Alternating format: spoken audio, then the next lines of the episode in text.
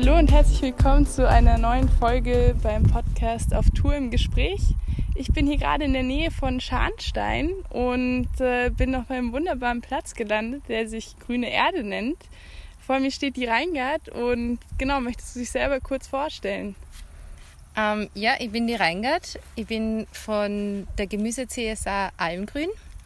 Wir stehen da vor den Türen der Grüne Erde, weil wir pachten die Flächen von der Grünen Erde, aber sind ein getrennter landwirtschaftlicher Betrieb und heißen Almgrün und versorgen als solidarische Landwirtschaft 70 Familien mit Biogemüse. Und das Ganze hier im Almtal in Oberösterreich.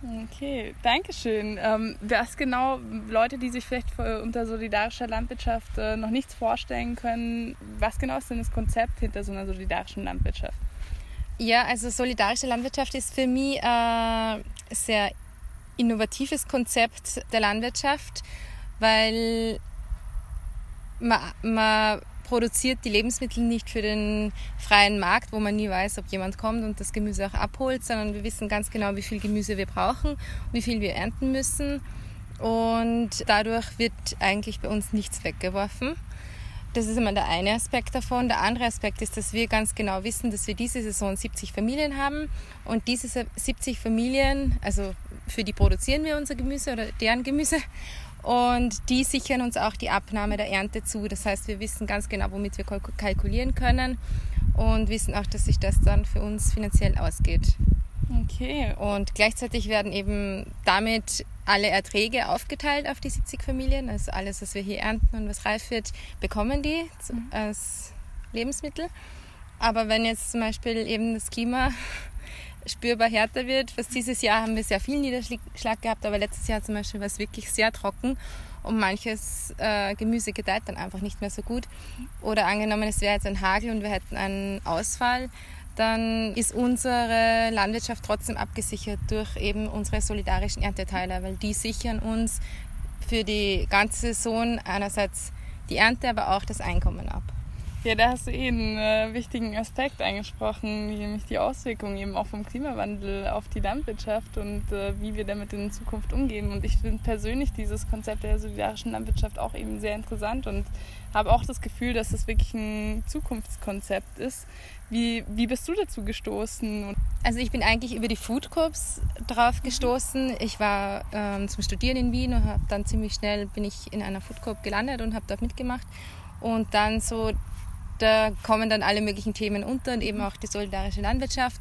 Vielleicht nochmal ganz kurz für die Leute, die nicht wissen, was eine Food Corp ist, weil manche. Ja, eine Food Corp ist, also auf Deutsch übersetzt Lebensmittelkooperative, ist wie ein kleiner Laden, den aber die Mitglieder selber organisieren und verwalten und auch die Produkte selber sich aussuchen, wo eben sehr viel Mitbestimmung herrscht, wo man sich aber auch selber darum kümmern muss, dass dann alles also alles, was im Hintergrund passieren muss, dass es auch passiert. Mhm. Der Bauer oder der Produzent bringt zwar die Lebensmittel ins Lager, aber wie viel er bringen muss oder sie bringen muss und, und damit es dann auch aufgeteilt wird und nichts weggeworfen wird, darum kümmern sich dann die Mitglieder der Food Corp.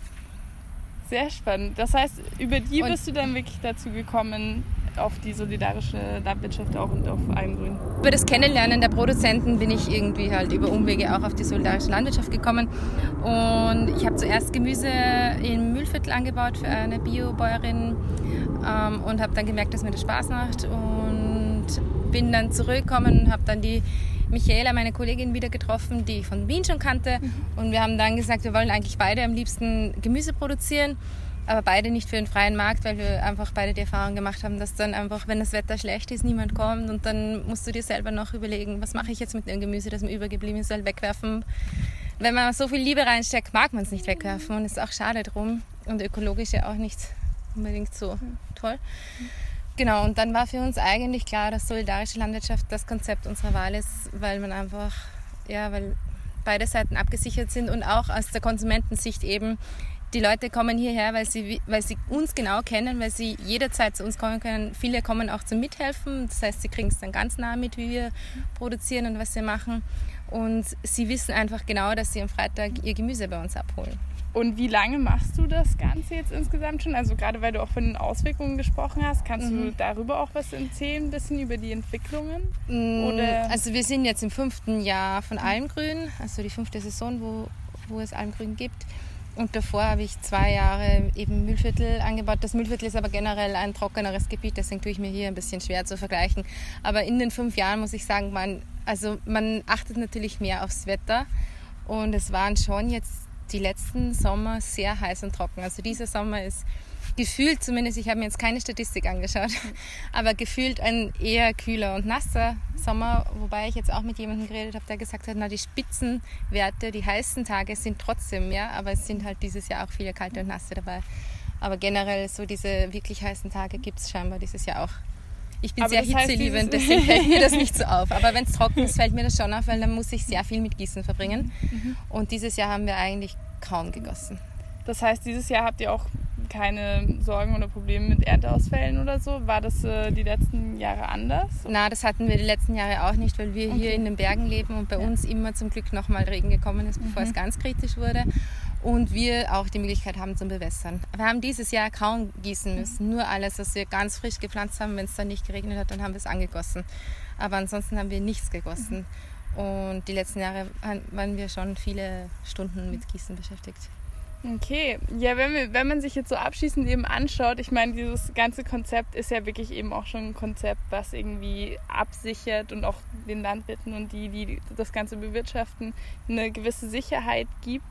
Gibt es sonst irgendwie irgendwelche Gedanken, die du dir persönlich um die Zukunft in dem Bereich machst oder mhm. irgendwelche Gegenwirkungen, ja, irgendwelche Vorgriffe, ähm, um das abzufedern, was da vielleicht auf uns zukommt? Ja, also jetzt so gemüsebautechnisch ist es halt so, dass dadurch, dass wir eine solidarische Landwirtschaft sind, wir uns sehr wenig um die Vermarktung kümmern müssen und dadurch Zeit haben, um uns um andere Sachen zu kümmern. Und das ist zum Beispiel ein Thema, wo wir immer wieder darüber nachdenken, ist, wie können wir unseren Boden noch besser bedecken, also mulchen und so weiter. Ähm, wir überlegen auch wegen, also wir haben hier schon Bäume und Hecken gepflanzt, beziehungsweise die grüne Erde hat das mit uns gemeinsam durchgeführt, damit der Wind ein bisschen ausgebremst wird, also Bodenerosion auch abgefedert wird.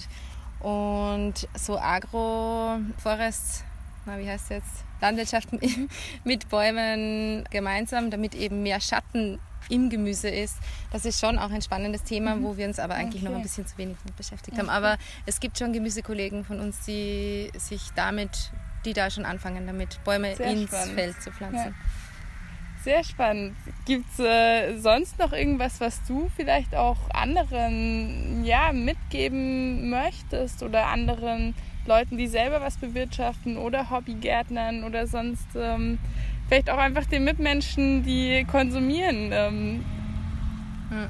Also den Mitmenschen, die konsumieren, ähm, finde ich wichtig mitzugeben, dass man echt aufs Biogemüse achtet also, oder überhaupt auf Bioprodukte, weil es meiner Meinung nach schon ein wichtiger Ansatz ist, wie gehe ich mit dem Boden um, was füge ich dem Boden alles zu. Und natürlich gibt es viel ähm, Biolandwirtschaft, wo auch schwere Traktoren rumfahren. Aber trotzdem, es wird dann zumindest werden keine Gifte verspritzt. Und das ist für den Boden enorm wichtig, dass man eben keine Pestizide ähm, ja, ausbringt. Und für die andere Seite, für die Landwirte und Landwirtinnen, denen kann ich echt das Konzept der solidarischen Landwirtschaft ans Herz legen, weil wir sagen immer, wir sind nicht nur solidarisch mit den Ernteteilern und die Ernteteiler, also sind unsere Konsumenten heißen Ernteteiler, weil wir die Ernte aufteilen unter allen, sind nicht nur solidarisch mit uns, sondern wir sind auch solidarisch mit dem Boden und mit den anderen Lebewesen, die hier leben. Und wir schauen auch auf bodenschonendes Arbeiten und Bodenaufbau, weil das ist klimatechnisch auch ähm, nicht unrelevant, ähm, weil man extrem viel CO2 im Boden speichern kann. Und genau dadurch, dass wir den Ansatz haben, wir wollen auch solidarisch mit dem Boden sein, versuchen wir auch ganz wenig Maschineneinsatz zu machen und eben wirklich Boden aufzubauen. Und damit können wir dann natürlich auch im nächsten Jahr wieder besser Gemüse anbauen, wenn wir mehr Humus haben.